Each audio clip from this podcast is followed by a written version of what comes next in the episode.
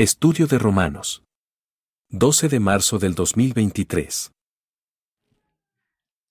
Romanos capítulo 8. Nos quedamos en el versículo 18. ¿Sí? ¿Voy bien? ¿O ya se me olvidó a mí también?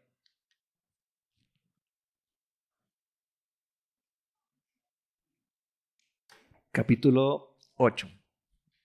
Desde el capítulo 7 hemos estado viendo eh, que esta sección de Romanos es una sección que está dirigida a los hermanos que, había, que se habían convertido desde el judaísmo. ¿Vale? Y vimos dos partes. La primera es cómo funciona entonces la ley para los judíos en aquel tiempo y ahora cómo funciona vivir bajo el régimen nuevo del Espíritu. Vamos a orar y comenzamos. Señor, te damos muchas gracias porque eres bueno con nosotros. Gracias porque en ti podemos tener confianza, porque en ti sabemos que tú nos guías a toda la verdad. Te pedimos, Señor, que tú nos ayudes en este día, que tú guíes nuestros pasos en tu palabra, Señor, que tú eh, nos reveles lo que quieres que sepamos ya, Señor. Gracias porque en ti tenemos esta confianza de saber que si nos acercamos a tu palabra, tu luz nos va a alumbrar. Gracias por esto. En el precioso nombre de tu Hijo amado. Amén. Entonces, adelante, adelante. Vimos en el versículo 5 y en el versículo 6 del capítulo 7 el resumen del capítulo 7 y el resumen del capítulo 8. ¿Cuál es el resumen del capítulo 7 de Romanos? En el versículo 5 del capítulo 7 nos los dice, porque mientras estábamos en la carne, las pasiones pecaminosas que eran por la ley obraban en nuestros miembros, llevando fruto para muerte. Y después vimos en todo el capítulo 7 cómo Pablo asemeja completamente el estar bajo la ley. Para Pablo es estar en tu naturaleza pecaminosa. ¿Sí? ¿Por qué? Porque lo que hace la ley o la función de la ley en la vida del el judío era recordarle que era pecador. ¿Sí? Eso es muy importante. ¿Por qué para Pablo es básico que el judío entendiera muy bien que la ley le recordaba todos los días que era pecador, porque eso hacía que el judío tuviera un anhelo, un solo anhelo. ¿Y cuál era ese anhelo? Que Dios mandara a quién? A su Mesías, a su Salvador. Esto es muy importante. Después vimos todo el capítulo, el capítulo 7, cómo eh, Pablo va describiendo la vida de los judíos piadosos antes de Cristo. ¿sí? Antes de Cristo estaban bajo la ley y cómo es que vivían esos judíos piadosos. Un Moisés, un David, leímos el Salmo 51, ¿se acuerdan en, esa, en esa clase? ¿Cómo dice eh, eh, David, eh, ten piedad de mí, oh Dios, ¿no? O sea, en pecado me formó mi madre, ¿no? O sea, no quites de mí tu Santo Espíritu. ¿Por qué? Porque lo que David entendía perfectamente era que la ley le mostraba que era pecador. Eso es muy, muy importante que nosotros tengamos claro. La ley para el judío funciona como una... Aquí, mira, en el fondo, ahí hay otro. Sí, no te preocupes, ahí en el fondo, sí. Entonces, sí, si están apartados, pues hazlos como están y no escuchan las bolsas, ¿no? Entonces, eh, la ley funciona para el judío como ese anuncio, de primer lugar, de su naturaleza pecaminosa. Eres pecador. Y también funciona como ese grito, ¿no? ¿Recuerdan al grito que llegamos en el capítulo 7 de miserable de mí? ¿quién me librará de este cuerpo de muerte? Hacia allá iba el grito de quién? Del judío piadoso. Era la pregunta impresionante que un judío piadoso antes de Cristo que servía a Dios tenía que hacerse ese grito y decirle a Dios, Señor, envía a quién? A tu Mesías. ¿Sí? Esa era la esperanza de quién? Del judío. ¿Que Dios enviara? ¿A quién? Al Mesías. ¿Y Dios envió a su Mesías? ¿Quién es su Mesías? Es Cristo, su Mesías. ¿Sí? A los suyos vino, dice Juan, y los suyos, ¿qué dice?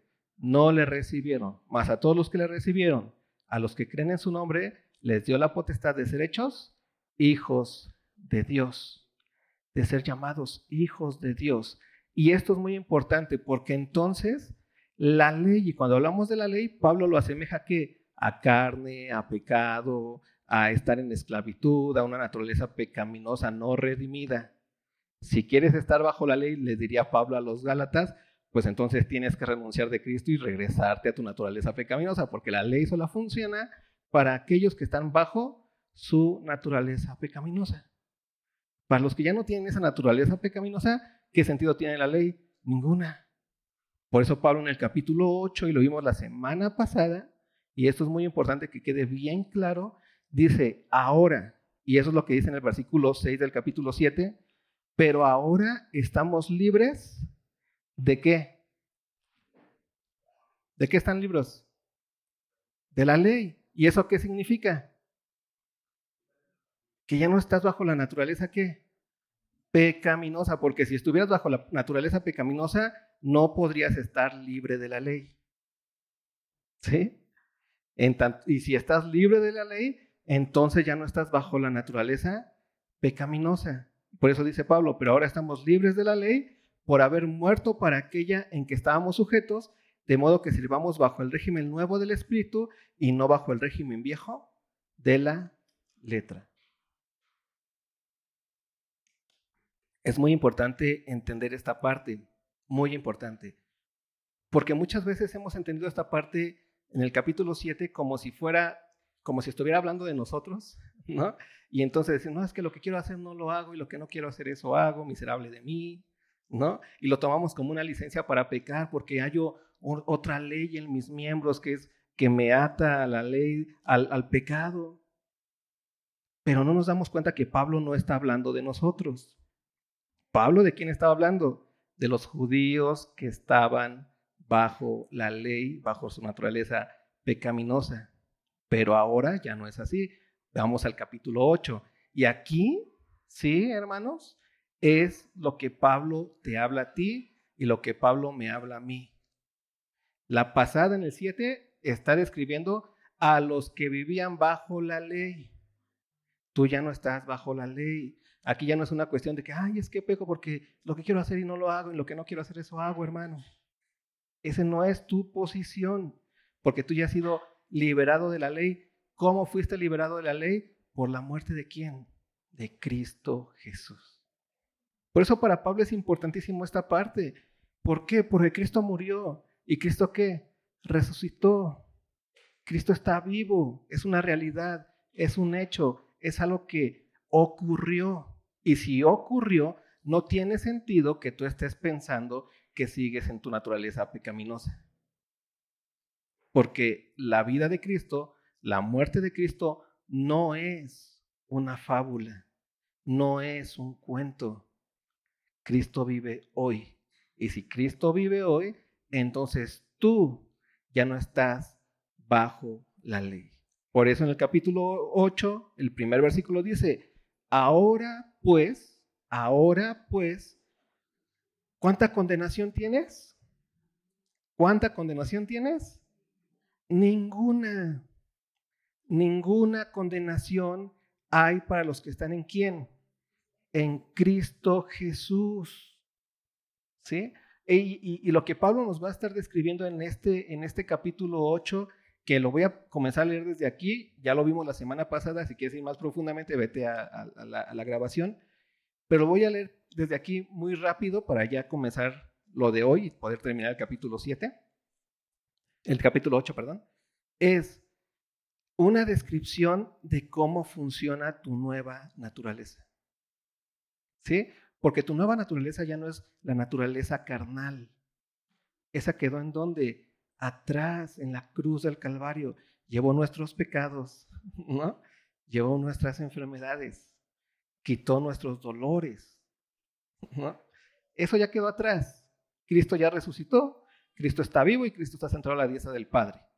Ahora nos va a describir cómo se ve la naturaleza espiritual, que es tu naturaleza. Tú eres espiritual, no por las manifestaciones espirituales que hagas, sino porque Cristo murió en la cruz y resucitó y te ha dado qué? Una nueva vida. Te ha adoptado como qué? Como su hijo. ¿Sí? Y vamos a ver lo que dice rápido. Para que quede muy claro esto y no perdamos tiempo en, e, e, en el momento en el que nos comprendemos a nosotros mismos, decir, no, es que yo, mi pecado que mora en mí. No, tú tienes un espíritu que santo en Cristo Jesús. Ahora tienes un poder para qué? Para ya no pecar. Ya no estás bajo el poder del pecado. Ve lo que dice entonces. Capítulo 8. Ninguna condenación hay para los que están en Cristo Jesús, los que no andan conforme a la carne, sino conforme al Espíritu, porque la ley del Espíritu de vida en Cristo Jesús me ha librado de la ley del pecado y de la muerte. Porque lo que era imposible para la ley, por cuanto era débil por la carne, Dios, enviando a su Hijo en semejanza de carne, de pecado a casa del pecado, condenó al pecado en la carne para que la justicia de la ley se cumpliese en nosotros, que no andamos conforme a la carne, sino conforme al Espíritu. No andamos conforme a la carne, sino conforme al Espíritu. Y eso es muy importante. ¿Por qué no andamos conforme a la carne, sino conforme al Espíritu? Porque Cristo ya pagó. Lo que era imposible para la ley, por cuanto era, débil por la carne, Dios, enviando a su Hijo en semejanza de carne y de pecado a causa del pecado, condenó al pecado en qué? En la carne. Y ese es el punto principal y más importante de esto. Tú tienes una naturaleza espiritual, no por lo que tú hagas, sino por lo que Cristo hizo. Eso es importantísimo y eso es básico para nuestro entendimiento como nuevos nacidos. Es básico. ¿Sí? Tu vida espiritual no depende de lo que tú hagas. Depende absolutamente de lo que Cristo hizo, porque es la forma en la que Dios condenó al pecado en la carne. ¿En cuál carne? en la de Cristo Jesús. ¿Y qué ocurrió en ese momento? Cristo murió, pero Cristo qué hizo? Resucitó. Y eso es importante que quede claro una y otra vez en tu vida, porque eso es en lo que nos nublamos todo el tiempo. Tu vida espiritual no depende de ti, depende de quién? De la obra de Cristo Jesús en la cruz del Calvario. Tu naturaleza nueva no depende de ti, depende de lo que Dios hizo al condenar al pecado en quién? en la carne, en el cuerpo de quién? De Cristo Jesús. ¿Sí? ¿Ve lo que sigue diciendo entonces? Porque los que son de la carne, estos los que no tienen la naturaleza de Cristo, Los que son de la carne piensan en las cosas de la carne, pero los que son del Espíritu, que esto eres tú, que estás en Cristo, piensas en las cosas del Espíritu. Porque el ocuparse de la carne es muerte, pero el ocuparse del Espíritu es vida. Por cuanto los designios de la carne son enemistad contra Dios, porque no se sujetan a la ley de Dios, ni tampoco pueden. Y los que viven según la carne no pueden agradar a Dios. ¿Qué es vivir según la carne? Ser pecadores, tener una naturaleza pecaminosa, estar bajo la ley, ¿no? Si lo quieres ver así. Pero ¿qué es vivir según el Espíritu? Es estar en Cristo, haber sido perdonados por quién? Por Cristo. ¿Sí? Por eso dice el versículo 9, más vosotros, y aquí te está hablando a ti y a mí. Eso es importante, tenlo claro. Esta es la descripción de lo que tú eres. Mas vosotros no vivís según la carne. ¿Cuántos de aquí viven según su carne?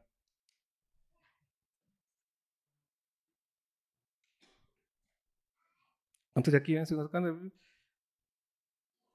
¿Por qué? Porque muchas veces pensamos que vivir según la carne es porque me equivoco. No, ya me equivoqué, hermano, hoy. Entonces, pues ando en la carne. Y eso no es así lo que está diciendo Pablo. ¿Por qué? Porque se trata de tus, de lo que eres, de tu naturaleza.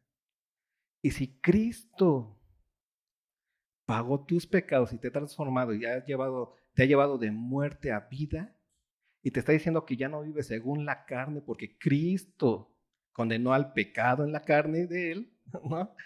Entonces, tú vives conforme al Espíritu.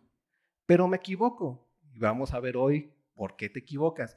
Pero no te equivocas, ya lo vimos la semana pasada, porque seas pecador o porque tu carne esté ahí o porque tu naturaleza pecaminosa esté ahí en lo más profundo de tu corazón. No te equivocas por eso nos equivocamos por otra cosa, que lo vamos a hablar. Pero en cuanto a naturaleza, la Biblia deja claro, tu naturaleza no es pecaminosa, tu naturaleza es que espiritual. Y nos dice, ¿por qué? Porque Cristo condenó al pecado en su carne. ¿Sí? No porque no te equivoques, no porque seas el más espiritual en Harvest y ve cómo hasta un mito te sale de la unción que traes es por lo que Cristo hizo en la cruz, por su muerte y su resurrección. Es porque Cristo vive hoy. Por eso Pablo lo dice más claro. Mas vosotros no vivís según la, según la carne, sino según el qué? El Espíritu.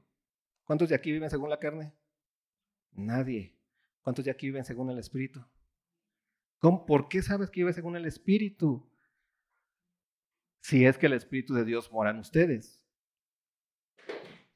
Y si alguno no tiene el Espíritu de Cristo, ¿qué dice?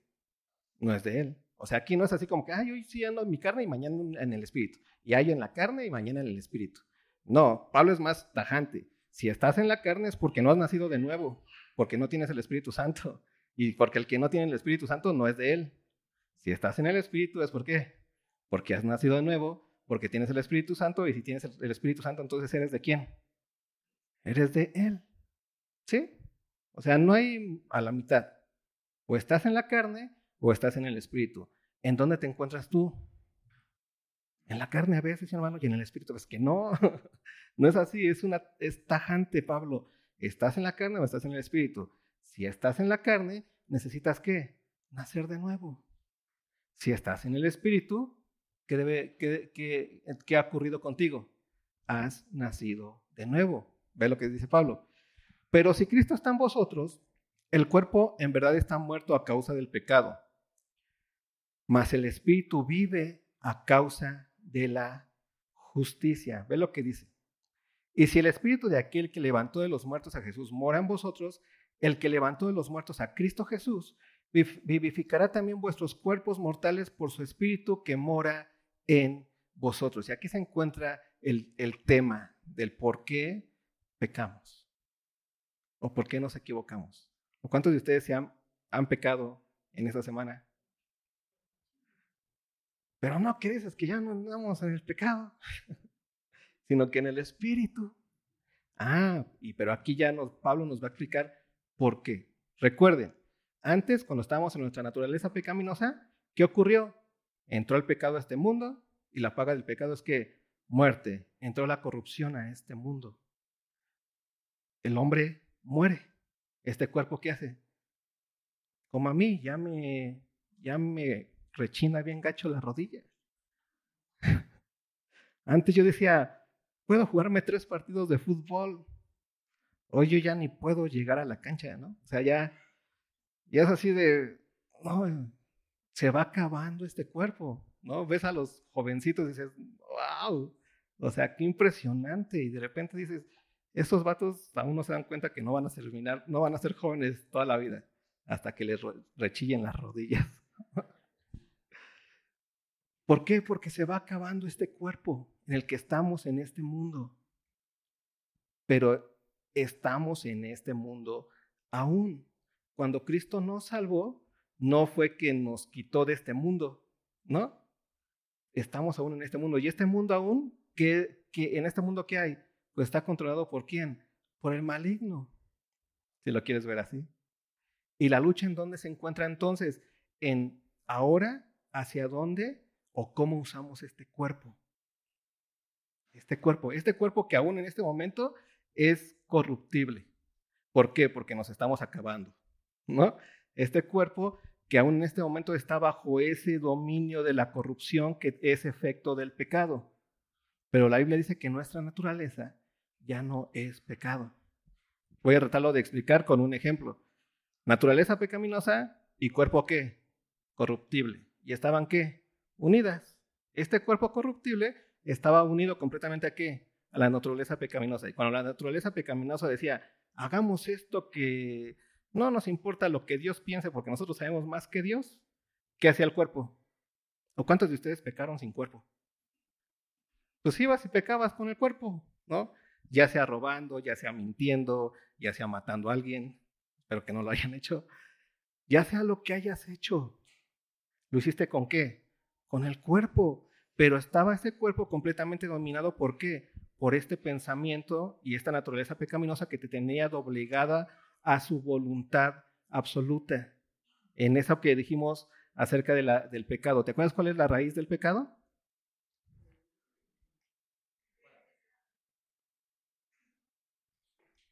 Creemos que sabemos más que Dios. Y entonces vivías en este cuerpo como el más sabio del universo, aún más que Dios, haciendo y deshaciendo, ¿no? Odiando y desodiando a los que tú querías y luego volviéndolos a odiar, pensando que te sabes ya todo, desobedeciendo a los padres porque eres mejor que los padres, eh, todo lo que va diciendo Pablo, lo que, lo que entendimos. Pero todo se hace con qué? Con el cuerpo, ¿sí? Cuando Cristo viene y nos cambia la naturaleza, nos cambió la naturaleza pecaminosa y nos dio una naturaleza santa en él, ¿vale?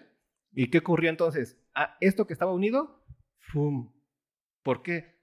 Porque esto es santo, pero esto aún está en qué? En corrupción. ¿Y, qué ¿Y esto qué es lo que está esperando? Que Cristo venga. ¿Y qué va a pasar cuando Cristo venga? Este cuerpo que es corruptible va a ser qué? Transformado en incorruptibilidad. En pocas palabras, ¿qué va a ocurrir? Se va a cerrar esta brecha que hay. Pero mientras tanto estamos en esta brecha. ¿Y cuál es nuestra lucha? Si obedecemos o no obedecemos a Dios. Ya no es si podemos obedecerle. Antes no podíamos obedecerle. Estábamos muertos. La lucha del cristiano es si lo obedeces o no lo obedeces. Si obedeces lo que estás escuchando del mundo o de ti mismo pensando que sabes más que Dios, o u obedeces lo que Dios dice en su palabra. ¿Sí? Ese es el, asunto. Por eso Pablo ve lo que dice. Se los voy a poner, se los voy a tratar de leer otra vez y que ustedes vean cómo Pablo soluciona este asunto. Dice, si Cristo está en vosotros, versículo 16, digo, perdón, 10, si Cristo está en vosotros, el cuerpo en verdad está muerto a causa del pecado, mas el espíritu que dice, vive a causa de la justicia. O sea, todavía está en corrupción este cuerpo, todavía está abierto a este mundo, si lo quieres ver así. Todavía está que abierto al pecado, pero ya no estás bajo una naturaleza pecaminosa, sino estás bajo qué? El Espíritu de Dios. Y ve lo que dice después. Y si el Espíritu de aquel que levantó de los muertos a Jesús mora en vosotros, ve. El que levantó de los muertos a Cristo Jesús vivificará también vuestros, vuestros cuerpos mortales por su Espíritu que mora en vosotros. ¿Se te das cuenta de esto que está diciendo Pablo? Dios nos dio el poder para ya obedecerle aun cuando tenemos esta lucha permanente todos los días, ya tenemos la capacidad por su espíritu que nos dio, que es el mismo espíritu que levantó de Cristo de, a Cristo de entre los muertos, para poder vivir en obediencia a Dios. Y eso es algo bien importante, hermanos, porque muchas veces vivimos, no voy a decir así, a veces pasa, Muchas veces hemos pensado que hay un pecado. ¿Sí te ha pasado de repente? Es que hay un pecado que, hay, ahí, que ahí tienes escondido. Es, es un pecado que oh, es bien complicado, es que mi carácter es así, mi, o sea, todo el tiempo hay algo, por decirlo así, que es más poderoso que yo, al cual me doblego todo el tiempo. Y es porque no estamos entendiendo esta partecita esta partecita que nos dice claramente que este cuerpo ya está completamente dispuesto, aunque esté en esta lucha, pero por, su, por el Espíritu que mora en nosotros, ya está dispuesto a obedecer a Dios. Se trata de obedecer. Antes no podíamos caminar, lo he dicho muchas veces, muchos ejemplos. No podías caminar, hoy ya puedes caminar y Dios te dice camina. ¿Y qué hay que hacer? Caminar. Y ya, y no es una cuestión de decir, no, es que, no, es que como que hay algo en mí, hermano, que no me permite caminar. Y, la, y el asunto es, no, es que no es, ya no hay nada en ti que no te permita caminar. Lo que tienes que hacer es que caminar. No, es que, no, yo no sé, como que hay algo que no me permite, eh, porque aún soy bien necio y soy bien, no sé qué, y soy bien, este, lo que quieras. Y no te estás dando cuenta que no, que tu naturaleza ahora es quién? Cristo. Y Cristo no es necio. Cristo que ama, obedecer al Padre. No, es que estoy en mi proceso, hermano, déjame termino mi proceso. Y dices, hey, 20 mil procesos vas a querer después. Simplemente por el hecho de que no estás entendiendo tu naturaleza, esa naturaleza nueva que ya tienes. No, dame chance para poder digerir esto y poder perdonar. ya Cristo te ha perdonado y tú puedes en Él perdonar como Él perdonó. ¿Por qué? Porque Cristo vive y porque tu naturaleza ahora es que una naturaleza espiritual. Y sí, la lucha es, mientras esperamos que Cristo venga y se cierre este cuerpo, este cuerpo sea transformado, pues estamos abiertos a escuchar consejos de todos lados. ¿No? El consejo de, bueno, cinco, este, los cinco pasos para tu edificación mejor o para una espiritualidad más sana. Y mejor entiende el Evangelio y entiende que Cristo vive ya. Y si Cristo vive ya, ya tienes el poder para vivir conforme Cristo. ¿Ve lo que sigue diciendo entonces? ¿Por qué pecamos? Pues porque estamos en esperanza. ¿Qué significa estar en esperanza? Que estamos esperando que qué? Que Cristo venga. Por eso pecas. Porque aún estás en una lucha. Aún estás aquí en esta parte abierta en donde estás decidiendo, por decirlo así, si obedecer o no obedecer. Ya la lucha no es decidir si puedo o no puedo, es decidir si lo hago o no lo hago, porque de poder puedes, porque ya está tu, ya está tu naturaleza hecha y puesta. Esa es la lucha que traes y por eso nos equivocamos. Pero ya está hecho el Espíritu en nosotros. Y ve lo que dice Versículo 12. Así que, hermanos, deudores somos a quién? No a la carne, porque ya no vives por ella. Somos no la carne para que vivamos conforme a la carne, porque si vivís conforme a la carne, moriréis. Mas si por el Espíritu hacéis morir las obras de la carne, ¿qué va a ocurrir? Viviréis. Porque todos lo que, los que son guiados por el Espíritu de Dios, estos son qué? Hijos de Dios pues no haber recibido el espíritu de esclavitud para estar otra vez en temor, sino que haber recibido el espíritu de adopción por el cual clamamos que, Abba, Padre. ¿Te acuerdas del clamor anterior del judío piadoso, pero que no estaba en Cristo? ¿Cuál era su clamor? Miserable de mí. ¿Y cuál es el clamor de la persona espiritual? Abba, Padre.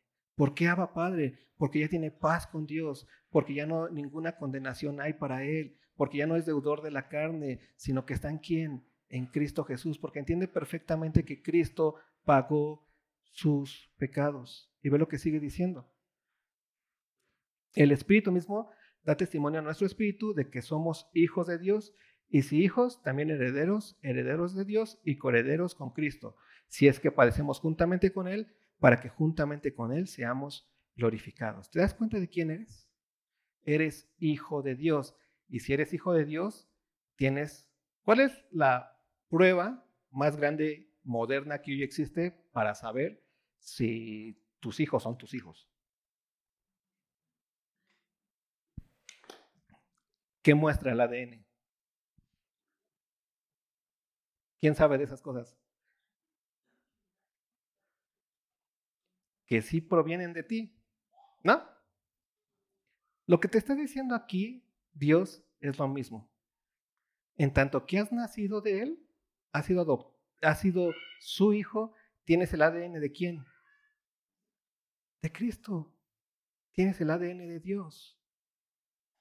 Y entonces cuando tú te rascas aquí en tu corazón y vas a tus profundidades para ver qué es lo que hay ahí, no vas a encontrar el corazón perfecto y un corazón horrible, engañoso, mentiroso. No vas a encontrar ahí tu carne y tu pecado más profundo. ¿Qué vas a encontrar ahí? ¿Qué vas a encontrar? A Cristo Jesús. Hazte la prueba de ADN si lo quieres ver, para que veas qué es lo más profundo que hay en ti. No es, no es tu mente depravada, no es tu lo que quieras, no es tu carne absoluta. Es quién? Cristo y su victoria, Cristo y su poder. Esa es tu realidad absoluta y completa. Y ve lo que sigue diciendo. Versículo 18. Pues tengo por cierto que las aflicciones del tiempo presente no son comparables con la gloria venidera que nosotros ha de manifestarse. Ve esta parte. Porque el anhelo ardiente de la creación es el aguardar la manifestación de los hijos de Dios. Este mundo, ¿qué es lo que está? ¿Cuál es el anhelo más profundo que tiene, por decirlo así, esta creación? Eh, porque la creación sufre, ¿no? Si lo ves, todo lo que está pasando con la creación, ¿qué dice Pablo? ¿Qué es lo que aguarda la creación, si lo quieres ver así? La manifestación de quién? De los hijos de Dios. ¿Cuándo se van a manifestar los hijos de Dios en su plenitud? Cuando qué? Cristo venga. ¿Sí? Va a haber cielos nuevos y va a haber qué? Tierra nueva. Esa es nuestra esperanza. Hacia allá caminamos y hacia allá vamos todo el tiempo. Ve, versículo 20. Porque la creación fue sujetada a vanidad, no por su propia voluntad, sino por causa del que la sujetó en esperanza. la creación también está bajo esperanza. ¿Qué está esperando la creación? Lo mismo que esperan los hijos de Dios. ¿Y qué esperamos? Que Cristo venga. ¿Sí? Ve lo que sigue diciendo. Porque también la creación misma será liberada de la esclavitud de qué? De corrupción a la libertad gloriosa de los hijos de Dios. Porque sabemos que toda la creación gime a una y a una está con dolores de parto hasta ahora. Y no solo ella, ve lo que dice, no solo ella, sino que también nosotros mismos, que tenemos las primicias del Espíritu, nosotros también gemimos dentro de nosotros mismos esperando la adopción, la redención de nuestro cuerpo. ¿Te das cuenta los diferentes clamores que hubo? Capítulo 7, bajo la naturaleza pecaminosa, el clamor es miserable de mí, porque el enfoque se encuentra en que eres pecador, en que está lo más profundo en tu corazón es la carne, en que no puedes hacer más allá, en que no puedes agradar a Dios, en que todo el tiempo lo que quieres hacer no lo haces y lo que no quieres hacer, eso haces, en que todo el tiempo estás bajo una esclavitud absoluta. Ahí termina y el clamor es, miserable de mí, ¿quién me va a librar de este cuerpo de muerte? Soy un chafa. Estoy mal. Todo el tiempo es a eso. Pero ahora el clamor primero fue que de Abba, Padre, de una relación con quién? Con el Padre. Después dice que aquí gemimos, es un Dios que ven pronto. Porque sabemos que en su venida se va a acabar que esta lucha que tú y yo tenemos todo el tiempo de obedecer o no obedecer a Dios. La lucha ya no es por a ver si puedo obedecerlo. La lucha es de lo hago o no lo hago. Ya está abierta la puerta. Dios ya abrió la puerta y te dice, sal. ¿Y nosotros qué hacemos? Pues decidimos si salir o no salir. Te dice, ama. Nosotros qué hacemos? Decidimos si amar o no amar. Ya no se trata de poder. Dios ya lo hizo. Y, pero estamos en esta lucha y estamos gimiendo nuestro cuerpo para que Cristo ya venga y este cuerpo corruptible sea transformado, sea redimido nuestro cuerpo. ¿Sí? Así que ya no pecamos porque seamos que pecadores. Esa naturaleza quedó clavada en Cristo en la cruz. ¿Por qué pecamos? Porque estamos bajo esperanza. Porque aún estamos en esta lucha. Porque aún Cristo no viene y aún este cuerpo está que bajo la corrupción aún está abierto a qué? Al consejo de aquello que Dios no dice. Por eso es muy importante determinar qué consejo seguimos, entender qué consejo es el que nosotros tenemos. ¿A quién le abrimos nuestros oídos? Esa es nuestra lucha ahora como cristianos. Porque cuando tú le abres los oídos a Dios, entonces vas a hacer que la voluntad de Dios. Pero cuando tú le abres los oídos a cualquier otra filosofía, entonces la voluntad de Dios se te va a hacer un poquito dudosa. Y ahí en esa duda es en donde se encuentra el no hacer lo que Dios quiere. ¿Sí? Por eso caemos. Por eso nos equivocamos. Porque la lucha es con el hecho de obedecer o no obedecer. Ya no es con el poder de obedecer. ¿Te acuerdas? El judío quería obedecer y decía, yo anhelo obedecer, pero hay una ley y un poder en mis miembros que me sujeta. Lo que quiero hacer, no lo hago. Y lo que no quiero hacer, eso hago. Esa era la lucha de cuando estaba, estaban en la naturaleza pecaminosa los judíos. Pero ahora esa ya no es nuestra lucha. Porque ahora el cristiano lo que quiere hacer, eso hace. Y lo que no quiere hacer, no lo hace. ¿Te das cuenta? Ha cambiado. Porque ya puedes hacer la voluntad de Dios. Si tú quieres amar a tu enemigo, puedes amar a tu enemigo. Si tú no quieres pecar, puedes no pecar. ¿Por qué? Porque ya tenemos el poder de Cristo, el Espíritu Santo en nosotros. Pero esas decisiones en las que estamos aún ahorita, estamos ahí porque aún Cristo no ha venido y no se ha cerrado por completo ese momento de decidir si lo hago o no lo hago. ¿Sí? Queda más o menos entendido. No pecamos porque seamos pecadores. Pecamos porque aún no estamos abiertos a este mundo, porque estamos en qué? En esperanza. Pero ahora tenemos el poder del Espíritu Santo en nosotros para vivificar este cuerpo mortal. Es un poder impresionante. Y terminamos con esto. Versículo 24. Porque en esperanza fuimos salvos. Pero la esperanza que se ve no es esperanza. Porque lo que alguno ve, ¿a qué esperarlo? Pero si esperamos lo que no vemos, con paciencia lo aguardamos.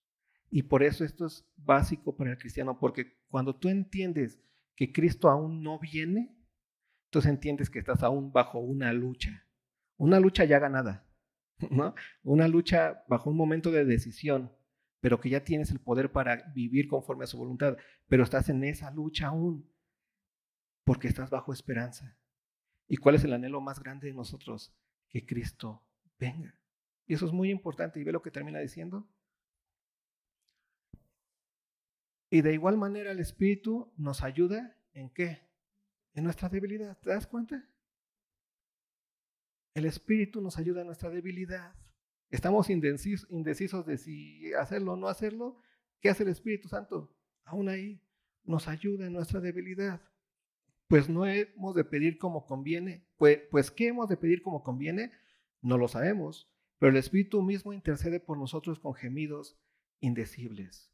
Mas el que escudriña los corazones sabe, sabe cuál es la intención del Espíritu, porque conforme a la voluntad de Dios intercede por los santos. ¿Te das cuenta? Como aún cuando estamos aún en este mundo, en esta esperanza, abiertos al pecado, el Espíritu Santo ¿qué hace? Nos guía, interviene por nosotros, intercede conforme a qué? A la voluntad de Dios. Y aun cuando estés en un momento de no saber qué hacer, ¿qué hace el Espíritu Santo? Te guía toda la verdad. Ese es la descripción del cristiano y de la vida cristiana. Tu lucha ya no es una lucha contra tu impotencia, contra la carne que mora en ti. Esa ya no es tu lucha. Tu lucha es esta lucha que está acá y lo vamos, a pasar en Romanos 12, que dice, no te conformes a este siglo, sino transfórmate como por medio de la re... ¿Por medio de la qué? Renovación de qué? De tu entendimiento. Necesitas entender una y otra vez. ¿Y qué va a ocurrir? Vas a comprobar que su, que su voluntad es que buena, agradable y perfecta. Porque ya estás en Cristo. Y de eso se trata la vida cristiana, de que Cristo vive ya. De que Cristo venció el pecado y la muerte. De que Cristo resucitó, de que Cristo está preparando un lugar para nosotros y de que Cristo viene por nosotros.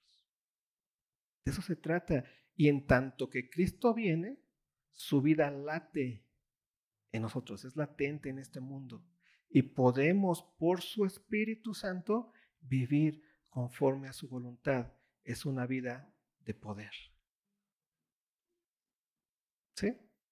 No nos dio un espíritu de temor para estar esclavizados ahí y tirados ahí. Ay, mi pecado, es que mi pecado no me deja y tienes al pecado como un...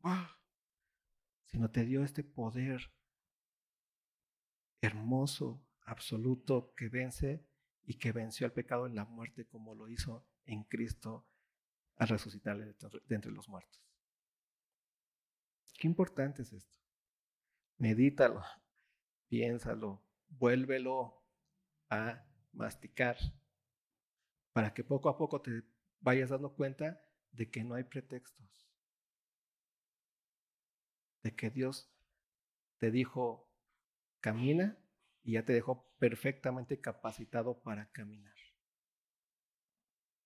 de que no es una cuestión de, es que no puedo dejar este pecado. No, puedes caminar en santidad. Es que no puedo perdonar a este hermano. No, puedes perdonar al hermano. Es que no puedo eh, obedecer a mis padres. No, puedes obedecer a tus padres. Es que no puedo amar a mis hijos. No, puedes amar a tus hijos. Ya, tu naturaleza fue transformada en quién? En Cristo Jesús. ¿Vale? Pues bueno, nos sigues en oración.